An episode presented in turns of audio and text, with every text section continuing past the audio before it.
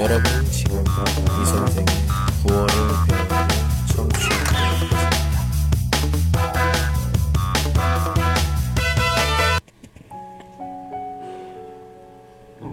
今天的语法学习内容是挤满和不大。挤满是接在动词、形容词词干或名词加一大后面，表示前后两个句子的内容相反的。几个例子：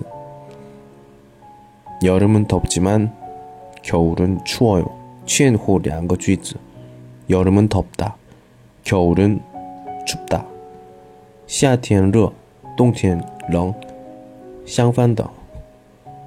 中间挤满，덥지만 서울은 가봤지만 제주도는 못 가봤어요.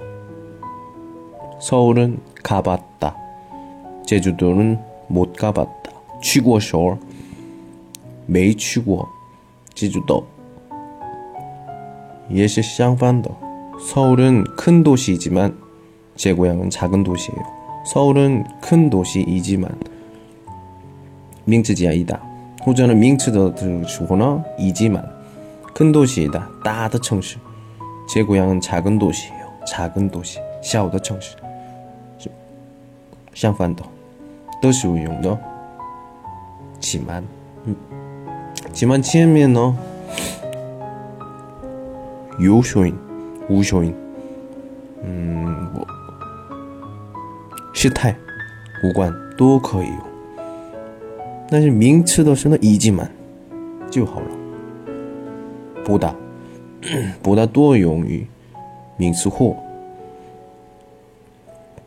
在与其他名词进行比 比较时使用。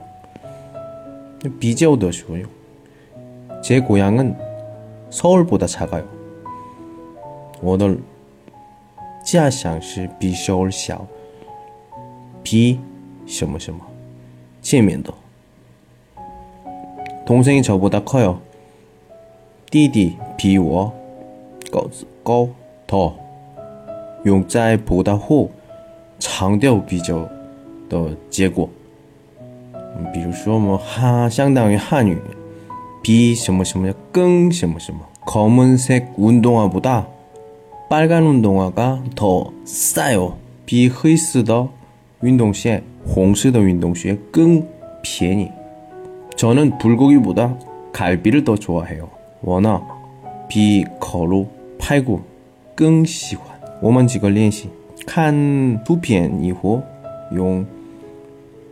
지만还有보다这两个地方一个地方呢도시城市还有一个地方呢시골乡村제 고향은 교통이 불편하지만 여기는 교통이 편해요. 여기는 제 고향보다 공기가 맑아요. 两个不一样的是吧？下面我做这个呢一起做吧。제 고향은 산이 많지만 여기는 산이 없어요.